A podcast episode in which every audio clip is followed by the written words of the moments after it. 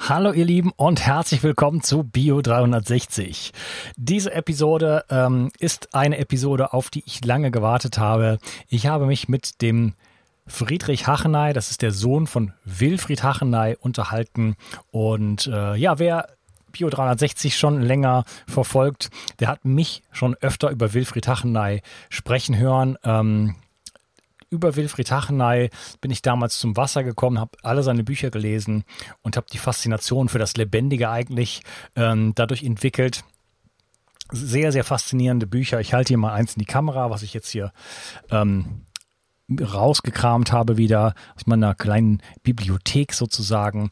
Und äh, ich finde das nach wie vor absolut faszinierend und inspirierend. Ähm, es geht um organische Physik, es geht um das Wasser, aber es geht in erster Linie um den Menschen und äh, die Einordnung des Menschen sozusagen in das, in das Werden, in, in, in Schöpfung, in, in die gesamten Weltenprozesse, in, in das Planetarische, in das ähm, Makrokosmische, in das Mikrokosmische. Und ähm, ich bin absolut begeistert und äh, habe mich wirklich gefreut, mich mit dem Sohn äh, Friedrich Hachenay unterhalten zu dürfen, der ähm, auf der einen Seite ähm, die technische Umsetzung gemacht hat das Wissenschaftliche sozusagen gemacht hat, in der Zusammenarbeit mit seinem Vater und dann nach dem Tod ähm, des Vaters die Arbeit auch noch weitergeführt hat. Und ja, da gibt es eine, da gibt es das sogenannte levitierte Wasser, eine Strömungsanlage, wo in einem ganz speziellen Verwirbelungsverfahren äh, wirklich ein Wasser hergestellt wird, was eine enorme Oberfläche hat und dadurch höhere Bildekräfte hat und einfach mehr Energie sozusagen aufnehmen kann. Das Ganze kann man dann noch mit äh, Sauerstoff anreichern, was äh, sehr, sehr positive Effekte hat. Wir reden wir reden darüber, dass das sehr gute Effekte hat, zum Beispiel bei der Leberentgiftung, eine bis zu äh, um 50 Prozent verbesserte Leberleistung und äh, vieles, vieles mehr. Also eine sehr spannende Episode, äh, wer so ein bisschen auch über den Tellerrand äh, der Biophysik, sage ich jetzt mal, oder der Physik und der Chemie äh, schauen möchte und ähm, da so ein bisschen die Fühler in andere Dimensionen strecken äh, möchte, ähm, ja, genau. Ähm, das ist eine weitere Episode aus meiner kleinen Serie ähm, Podcast von unterwegs. Ich habe vor acht Tagen eine Zahn-OP gehabt. Ich war nicht so richtig fit. Das war das zweite Interview an diesem Tag. Und äh, ich fühle mich so ein bisschen fiebrig, aber ich denke, ich habe es trotzdem irgendwie geschafft, mich mit dem Friedrich ähm, ja, dem Thema zu nähern und doch da vieles Interessantes wirklich rauszuholen. Ich wünsche dir viel Spaß bei dieser Episode und äh, ja, hör kurz rein in die Werbung. Ähm, und äh, ja, wenn du da ein bisschen zuhörst und vielleicht mal dir die Produkte anschaust, unterstützt mich das auf jeden Fall. Und ich wünsche dir viel Spaß mit dieser Episode. Du weißt, wie wichtig Vitamin D für deinen Körper ist und dass wir im deutschsprachigen Raum darauf achten sollten, neben einer ausgewogenen Ernährung genug Sonnenlicht zu tanken. Daher empfehlen viele Experten, über die Wintermonate oder sogar ganzjährig Vitamin D zu supplementieren. Die Wirkung von Vitamin D ist vielfältig und schließt das Immunsystem und deine Knochen mit ein. Die Vitamin D-Tropfen von Brain Effect gefallen mir persönlich besonders gut. Als Träger wird MCT-Öl benutzt, was die Bioverfügbarkeit von Vitamin D deutlich erhöht. Die Tropfen enthalten auch Vitamin K2, was wichtig ist für den Erhalt der Knochen. Und Vegetarier haben hier die Möglichkeit, sich gleich mit dem wertvollen Vitamin K2 zu versorgen, das bei einer pflanzenbasierten Ernährung manchmal auf der Strecke bleibt. Die Darreichungsform als Tropfen finde ich persönlich ideal. Jeder Tropfen enthält 1000 internationale Einheiten. So kannst du so viel Vitamin D zu dir nehmen, wie du möchtest und die Tropfen sind eine willkommene und angenehme Alternative zu Kapseln. Außerdem enthalten sie keinerlei schädliche Zusatzstoffe, sondern nur pure Vitaminpower. Das Vitamin D3-Öl findest du unter www.brain-effekt.com und mit dem Gutscheincode BIO360 bekommst du satte 20% Rabatt auf alle Einzelprodukte von Brain Effect, Merchandise-Produkte ausgenommen. Also, Versorge dich jetzt mit den flüssigen Sonnenstrahlen und tue nicht nur dir etwas Gutes, sondern unterstütze auch noch diesen Podcast und hilf mit, dass es ihn in Zukunft auch noch geben wird. Den Link findest du in der Beschreibung und in den Show Notes. Bio 360. Zurück ins Leben. Komm mit mir auf eine Reise Eine Reise zu mehr Energie und fantastischer Gesundheit. Ich möchte dir das Wissen und den Mut vermitteln, den ich gebraucht hätte, als ich ganz unten war. Dabei will ich dir helfen, wieder richtig in deine Energie zu kommen. Zurück ins Leben. Hallo Friedrich, schön, dass du hier bist. Ja, hallo Unka, es freut mich sehr. Vielen Dank, dass du auf mich zukommst. Ja, das hat äh, eine Weile gedauert. Ich habe dich schon vor Ewigkeiten angeschrieben. Und auch jetzt unser Kontakt äh, hat eine Weile äh, gedauert und wir waren jetzt mit, dann kam Corona dazwischen und so weiter. Und äh, ich kann dir aber gar nicht sagen, wie ich sehr ich mich freue, äh, mich mit dir unterhalten zu dürfen heute. Ähm, wer schon Bio 360 ein bisschen intensiver verfolgt, der hat den Namen äh, Hachenay schon öfter gehört. Ja. Ähm, ich habe ein Interview mit Jared Pollack gemacht und da habe ich ihm von deinem Vater Hi. erzählt, weil ich hatte zur Vorbereitung des ähm, des äh, Gespräches mit Gerald Pollack habe ich eins der Bücher deines Vaters aufgeschlagen und auf Seite, das erste, die erste Seite, die ich aufgeschlagen habe, Seite 50, war es, äh, da stand dann einfach drin, der erste Satz, den ich gelesen habe, die, Na die Natur des Wassers, ähm, es wird eine Fa vierte Phase geben und die Natur wird elektrisch sein. Ne? Das hat er einfach mal so so mhm. postuliert sozusagen. Ja, ja also ich habe eine intensive äh, Beziehung äh, dazu und bin absolut fasziniert davon. Und äh, wir wollen uns heute über ja Wasser unterhalten, ähm, energetisiertes Wasser, was steckt überhaupt so für ein Potenzial hinter dem Wasser und so die Arbeit deines Vaters und die du ähm, begleitet und dann auch fortgesetzt hast oder bis zum heutigen Tage fortsetzt. Bevor wir jetzt da einsteigen, vielleicht kannst du dich mal selber ein bisschen äh, vorstellen und vielleicht schon mal auch ein bisschen was zu deinem Vater sagen. Mhm. Sehr gerne. Äh, mein Name ist Friedrich Hachenay. Ich bin in Detmold geboren, 1959 äh, nach Schule und Abitur habe ich Geophysik studiert und abgeschlossen. Und nach Abschluss meines Studiums äh, winkte die neue Technologie äh, meines Vaters. Und äh, ich habe dann nicht lange überlegt, bevor ich mich auf etwas Konventionelles einlasse, wollte ich eben diese Chance nutzen und habe dann die Zusammenarbeit mit meinem Vater begonnen. Das war 1987. Und ähm, zu diesem damaligen Zeitpunkt ähm, war die, die Arbeit meines Vaters in einem Umbruch begriffen. Ähm, bis zu dem Zeitpunkt hatte er sich in erster Linie mit Werkstoffen beschäftigt und mit Klärschlamm- und Abwasserentgiftung.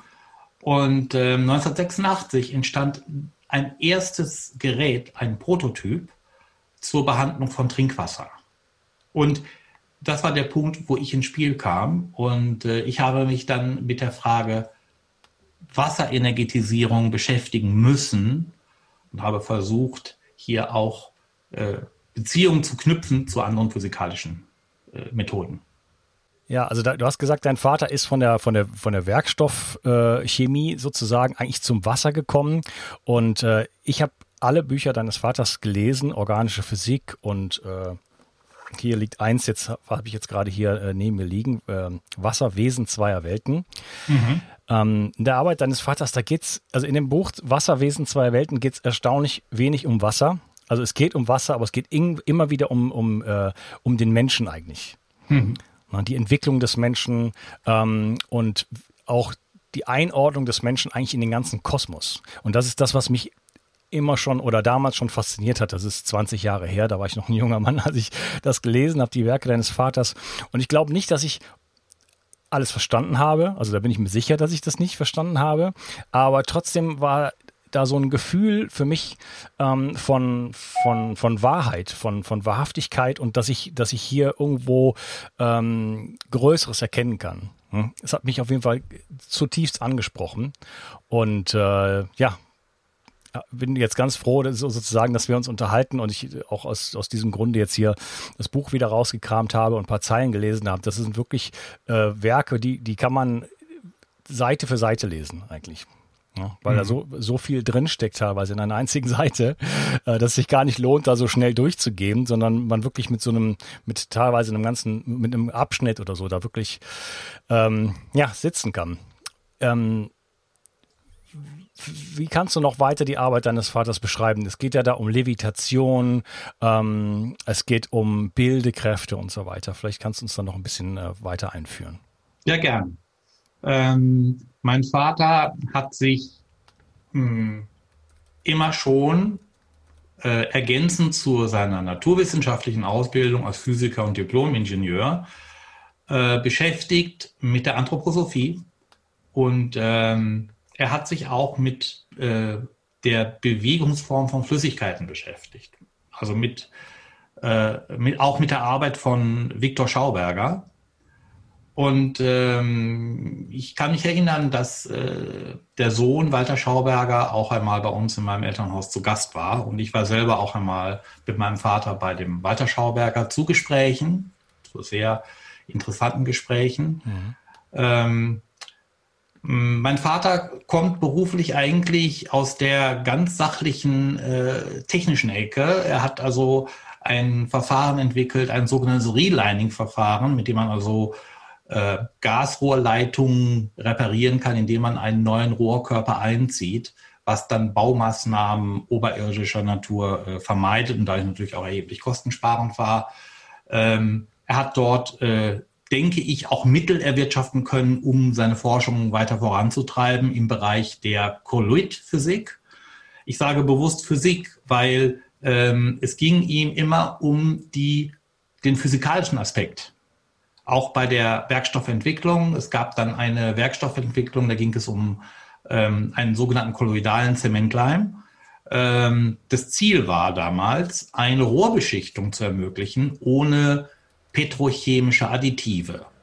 Eine Rohrbeschichtung, die trotzdem in der Lage war, ähm, auf das Rohr appliziert zu werden, also ausreichende Klebewirkung entwickelte und dann später im trockenen Zustand eine ausreichende Biegezugfestigkeit, also Flexibilität hatte, damit das Rohr auch transportiert werden konnte.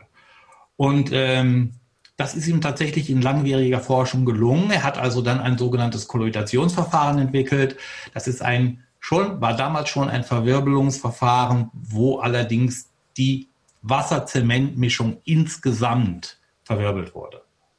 Und das Ergebnis war dann ein ähm, hoch ausgereiftes technisches Industrieprodukt, welches dann lizenziert wurde und von, der, von einem Weltkonzern Arbeit in Luxemburg auch äh, dann wirtschaftlich umgesetzt wurde. Es gab dann noch einige Unterlizenznehmer, darunter die Hallberger Hütte, ein ganz prominenter Bau, ganz prominente Baufirma, Baukonzern muss man schon sagen, eine äh, mittelständische Unternehmen wie die Firma Voss in Cuxhaven, die im Seebau tätig waren, wo man eben mit diesem kolloidalen Zementleim durch Beschichtung auch einen sehr effizienten Korrosionsschutz erzielte und auch im Kanalbau große Vorteile hatte gegenüber den damals konkurrierenden chemischen Verfahren.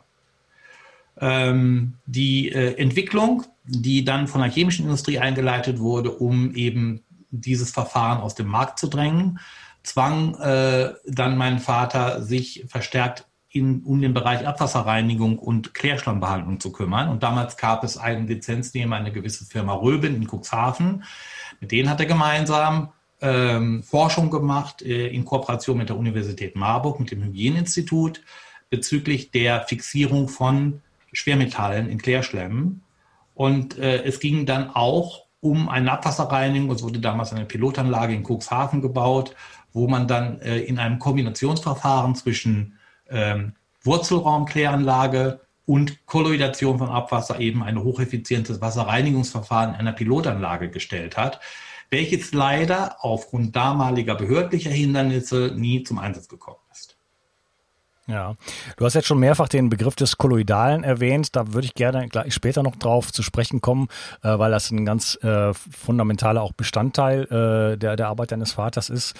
Ähm, vielleicht so zum Einstieg. Ähm, es, äh, es, gibt oft den Begriff des levitierten Wassers, ne, der Verwirbelung. Äh, da kommen, fallen so Begriffe wie Be die Bewegung kommt aus der Bewegung. Kannst du uns da mal so ein bisschen einführen, was ist eigentlich levitiertes Wasser und äh, das so ein bisschen in, auch in, in den Kontext natürlich stellen von Gravitation? Ja, genau da wollte ich jetzt gerade erstmal beginnen. Ähm, ich hatte zugegeben am Anfang ähm, da so meine Schwierigkeiten und äh, auch meine Erklärungsschwierigkeiten gegenüber Dritten.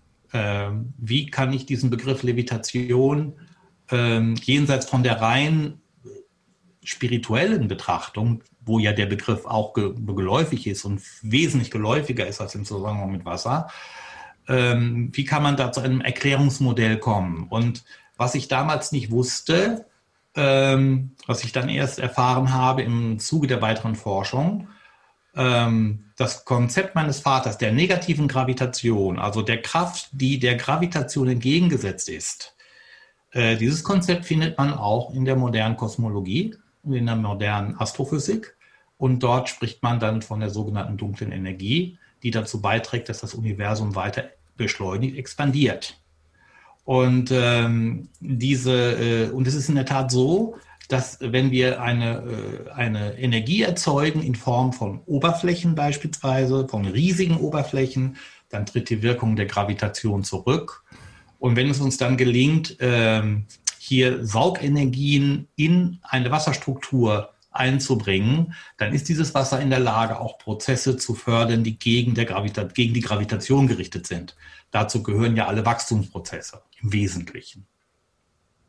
Lebensprozesse sind ja auch äh, gegen die Gravitation gerichtet. Sie widersetzen sich erfolgreich der Gravitation.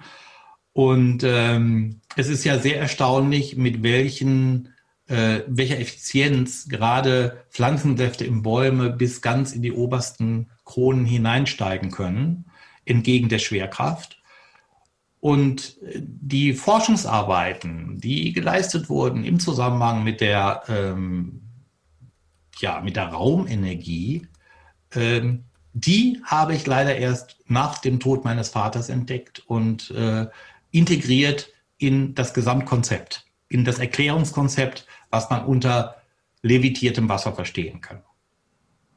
Ja, ja, äh, das, die, die Säfte, die du angesprochen hast in den Bäumen, da gibt's ja auch solche Berechnungen, ich weiß jetzt nicht, wie das heißt, aber dass, dass die überhaupt nur bis zu einem bestimmten Punkt äh, steigen können von der, von der Berechnung her. Aber de facto haben wir Bäume, die größer sind und wo es auch funktioniert.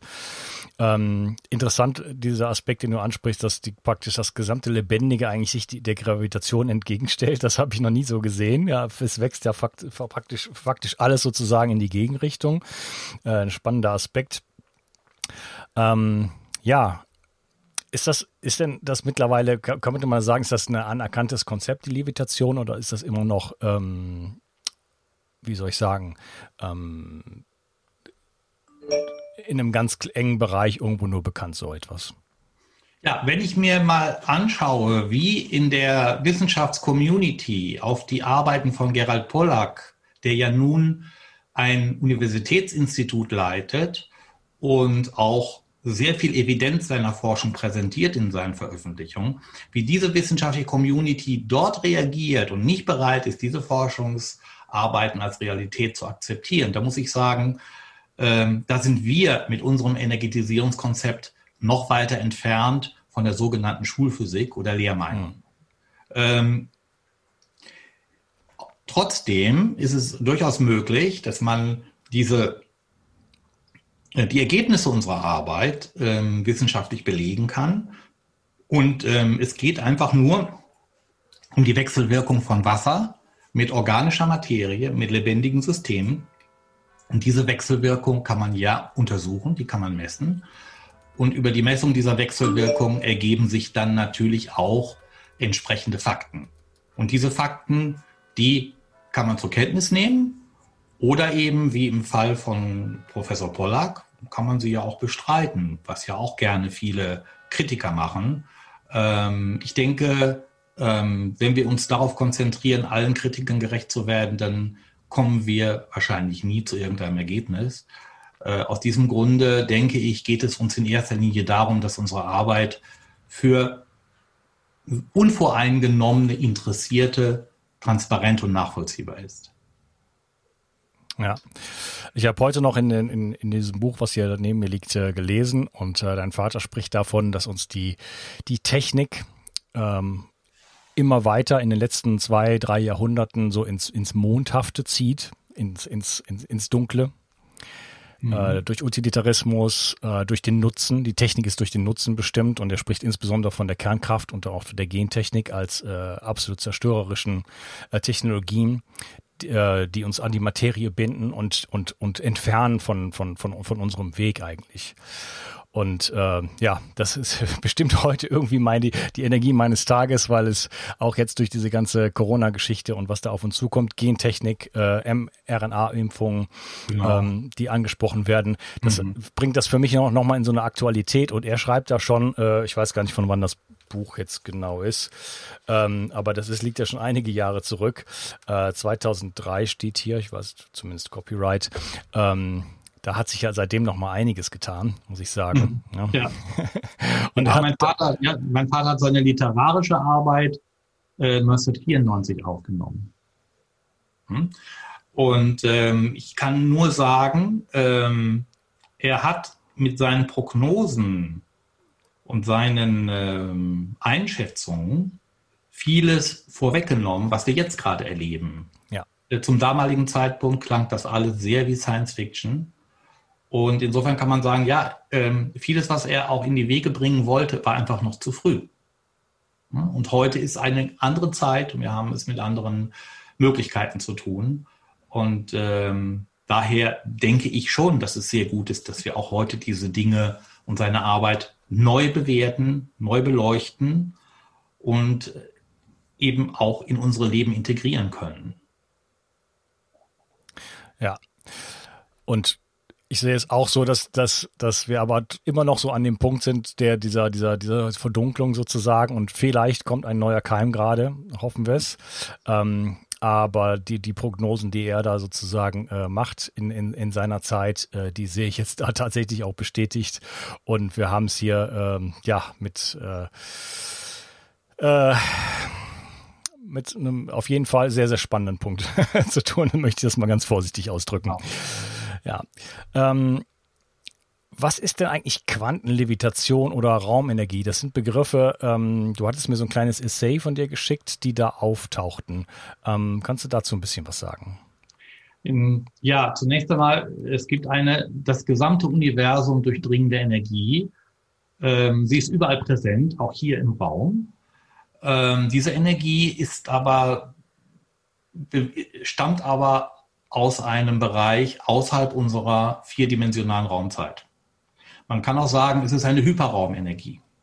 Und wir wissen ja, dass unsere vierdimensionale Raumzeit ähm, gepumpt wird mit einer Energie, die in dieses System hineinfließt. Anders kann man beispielsweise auch die Expansion des Universums nicht erklären. Und ähm, es gibt viele, die hier immer schon die Existenz einer Vis Vitalis, einer Lebenskraft, der Lebensenergie äh, kosmologischen Ursprungs postuliert haben. Ähm, in jüngster Zeit ein sehr bemerkenswerter Wissenschaftler, ein ähm, Dr. Volkammer, der ähm, diese Energie auch im Experiment mit einer extrem feinen Wegetechnik nachgewiesen hat. Und ähm, diese Energie wird durch Oberflächen in erster Linie resorbiert und in konservative, in konservative e-, Lebensenergie umgewandelt. Daher eben die große Rolle, die hier die Oberflächen spielen. Sie spielen eine große Rolle in der Natur. Wir haben in der Natur unheimlich fein verzweigte Oberflächenstrukturen, die letztendlich auch aufgrund ihrer Struktur diese Energie resorbieren und speichern.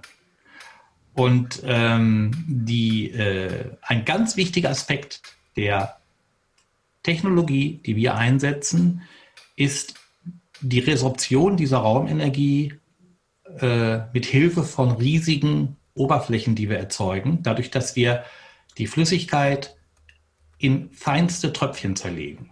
Diese Tröpfchen bewegen sich ähm, zwischen 10 und 60 Nanometer Durchmesser. Und äh, wir wissen ja, dass äh, die dass Quanteneffekte, die Quantenphysik äh, in erster Linie natürlich eine Rolle spielt im subatomaren Bereich, also innerhalb des Atoms.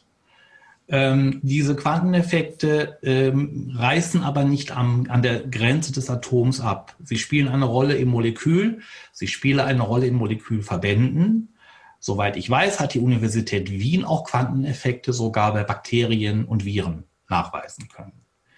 Wir müssen also davon ausgehen, ähm, je feiner unsere Tröpfchengröße, je kleiner unsere Tröpfchengröße, umso größer werden die Quanteneffekte. Und daher kann man von der sogenannten Quantendynamisierung sprechen. Während wir bei den üblichen, normalen, haushaltsüblichen Levitationsmaschinen von einer Nanodynamisierung sprechen. Wir dynamisieren sozusagen das Wasser auf nanometrischer Ebene. Und ähm, daher kommen wir dann natürlich auch zu diesem Begriff Hyperwasser. Der Begriff Hyperwasser deutet an, dass hier verstärkt es hier um Hyperraumenergie geht, die aufgrund dieser nochmal gesteigerten Oberfläche im Wasser gespeichert werden kann. Ja, also ein wichtiger Punkt ist also die Oberfläche, die das Wasser hat. Ne? Dadurch die ja. des, deshalb auch schon, also dein Vater hatte ja schon auch diesen äh, diesen Verwirbler ge gebaut. Wie heißt der übrigens oder wie hieß der? Ja, damals hießen die Maschinen Levitationsmaschinen. Levitationsmaschine, ja. genau. Und ähm, wir haben ähm, die, diesen, die Bezeichnung dieser Maschinen, die wurde ab und zu mal geändert.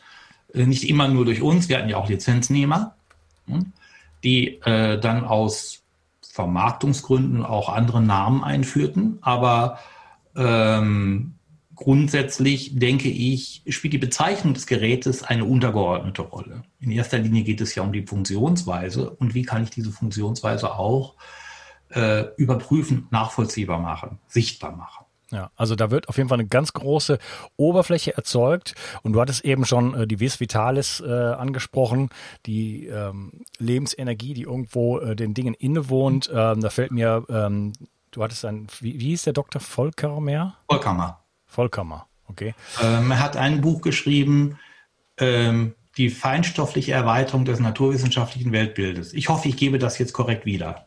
Mhm. Kann ich nur dringend empfehlen. Hochinteressantes Buch.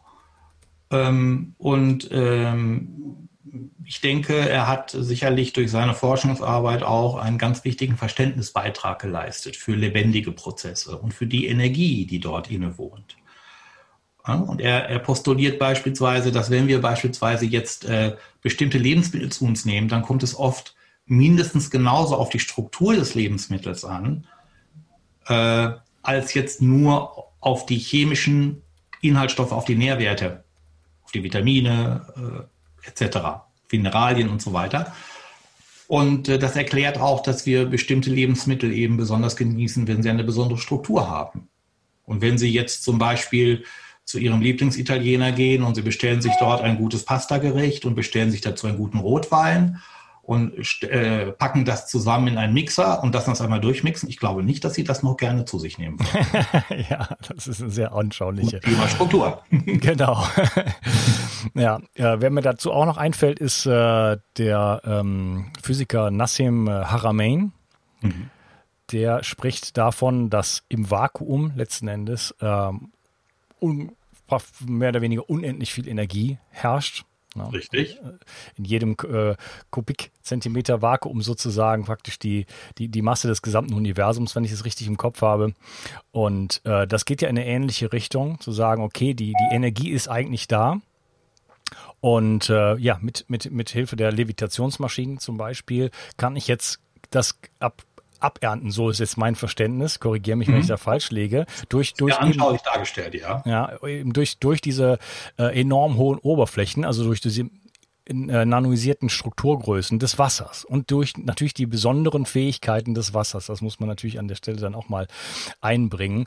Äh, was, was ist denn überhaupt da mit dem Wasser los? Was ist, das kann man ja nicht mit, äh, mit irgendwas machen. Ähm, was mit dem Wasser los ist. Vielleicht äh, meinst du, wie, wie, wie funktioniert dieser Prozess überhaupt? Ja, also was ist das Besondere am Wasser, äh, dass das Wasser überhaupt diese, ähm, ich sag, nenne es mal Vermittlungsfähigkeiten hat? Ähm, dann kommen wir eben in die ähm, Fähigkeiten des Wassers, äh, Strukturen anzunehmen, seine Struktur zu verändern. Die Wasserstruktur verändert sich ja ähm, übrigens, das ist durchaus auch der Meinung, ähm, ja kontinuierlich bald mit zunehmender Erwärmung. Das heißt also, wir haben es äh, in unmittelbarer Nähe des Gefrierpunktes mit relativ großen Molekülclustern zu tun, die dann in Richtung äh, Siedepunkt immer kleiner werden. Aber beim Siedepunkt durchaus noch existent sind. Und sie, wir, haben auch in den, ähm, in dem Wassernebel, der aufsteigt, Cluster enthalten. Und ähm, das bedeutet, dass wenn wir jetzt Wasser normal destillieren, dann äh, entfernen wir ja nicht die strukturell gespeicherte Information, sondern wir äh, befreien das Wasser ja lediglich von einem Großteil seiner Mineralfracht und seiner Verunreinigung auch. Ähm, daher ist auch in der natürlichen Wasserregeneration, wenn wir das mal anschauen, das Wasser wird verdunstet über beispielsweise über den Ozean und es steigt auf bis in die Ionosphäre. Und äh, in dort wird es im Grunde genommen aufgespalten auf ganz feine kleinste Tröpfchen und ist dort im Grunde genommen der kosmischen Energie ausgesetzt. Und ähm, diese, äh, äh, dieses Wasser kommt dann irgendwann zur Erde zurück. Es kondensiert in Form von Regentropfen in Wolken.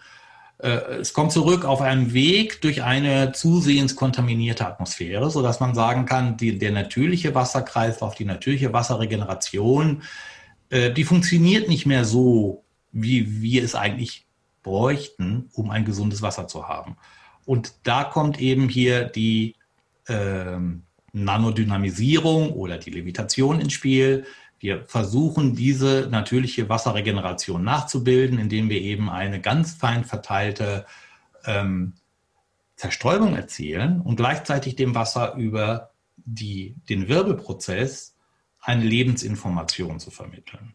Und das Entscheidende und das besondere Merkmal dieser technischen Einrichtung ist, dass es sich nicht um einen einfachen Wirbel handelt.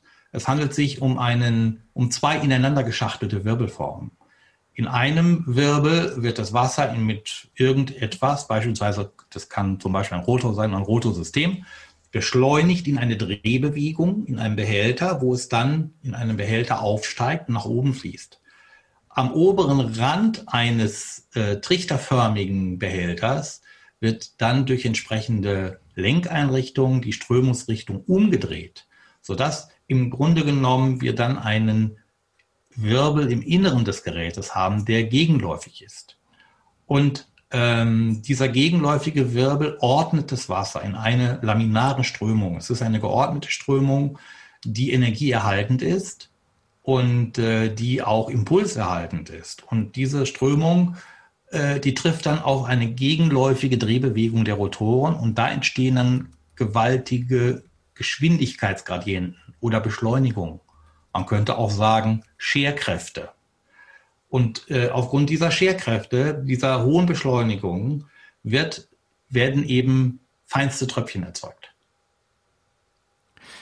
Ja, ähm, das bringt mich äh, auf, den, ähm, auf das Thema Herz.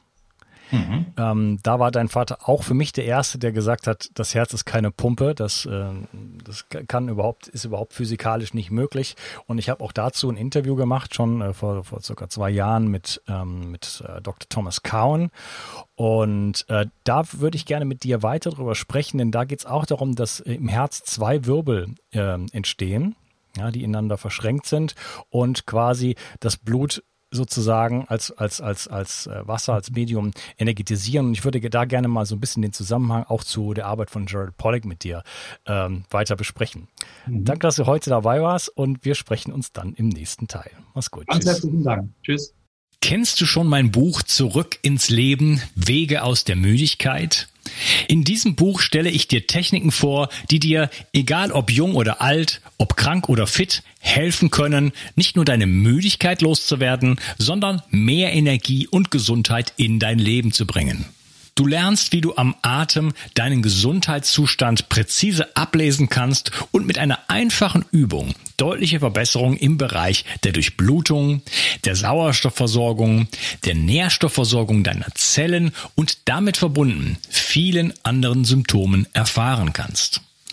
Du erfährst, warum Muskulatur für jeden Menschen aus gesundheitlichen Gründen wichtig ist und immer wichtiger wird, je älter du wirst. Ich zeige dir eine Technik, mit der du, egal wie es dir jetzt geht, schnell große Erfolge erzielen kannst. Ich stelle dir die sieben größten Energieräuber vor und vor allen Dingen die sieben größten Energiegeber. Außerdem erzähle ich dir noch meine gesamte Geschichte im Detail. Das Buch gibt es als Printversion und als E-Book-Version. Beides kommt mit einem über sechsstündigen Hörbuch und Beispielvideos. Ich habe dieses Buch im Eigenverlag veröffentlicht. Wenn du es kaufst, tust du nicht nur etwas für deine Gesundheit, sondern unterstützt mich auch noch dabei. Gerade in diesen Zeiten brauchen wir Menschen, die genug Energie haben, um sich um das, was jetzt ansteht, zu kümmern. Bio 360. Zurück ins Leben. Komm mit mir auf eine Reise eine Reise zu mehr Energie und fantastischer Gesundheit. Ich möchte dir das Wissen und den Mut vermitteln, den ich gebraucht hätte, als ich ganz unten war. Dabei will ich dir helfen, wieder richtig in deine Energie zu kommen. Zurück ins Leben.